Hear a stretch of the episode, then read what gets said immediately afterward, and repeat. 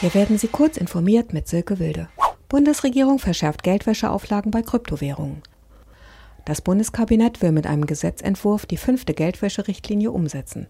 Erstmals müssen laut den Vorschriften auch Betreiber von Wechselstuben für virtuelle Währungen ihre Kunden genau wie andere Finanzhäuser kontrollieren. Sie sollen damit etwa die Identität der Nutzer sowie deren Wallet-Adressen in einer Datenbank speichern und Verdachtsfälle melden. Der Bundesverband Deutsche Start-ups warnt vor einer Überregulierung. Ängste und Skepsis um 5G in der Schweiz. Flächendeckende 5G-Mobilfunknetze sollen in der Schweiz noch dieses Jahr Realität werden. Das haben zumindest die Telekom-Unternehmen Swisscom, Salt Mobile und Sunrise Communications angekündigt. Doch die Skepsis und Ängste aufgrund der Mobilfunkstrahlung nahmen in letzter Zeit deutlich zu.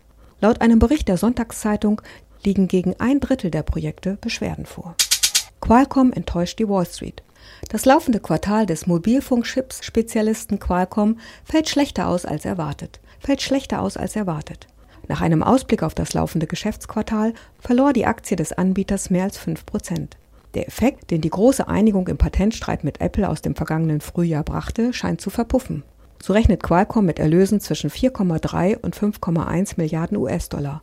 Im Jahresvergleich wäre das ein Rückgang von 26 Prozent. Googles künstliche Intelligenz warnt vor Nierenversagen. Das zur Google-Gruppe gehörende Unternehmen DeepMind sorgt vor Schlagzeilen. Forscher von DeepMind haben im Fachjournal Nature Ergebnisse zu einem automatisierten Vorhersageinstrument präsentiert. Dieses soll mit Hilfe von künstlicher Intelligenz akutes Nierenversagen 48 Stunden früher erkennen als herkömmliche Verfahren. Praktiker befürchten jedoch, dass die künstliche Intelligenz zu wenig Fälle diagnostiziere. DeepMind habe sich bei der Technik nur auf den Kreatinanstieg beschränkt. Das alternative Kriterium der verminderten Harnausscheidung, das bei vielen Patienten das führende Symptom darstellt, sei nicht eingeschlossen. Diese und weitere aktuelle Nachrichten finden Sie ausführlich auf heise.de.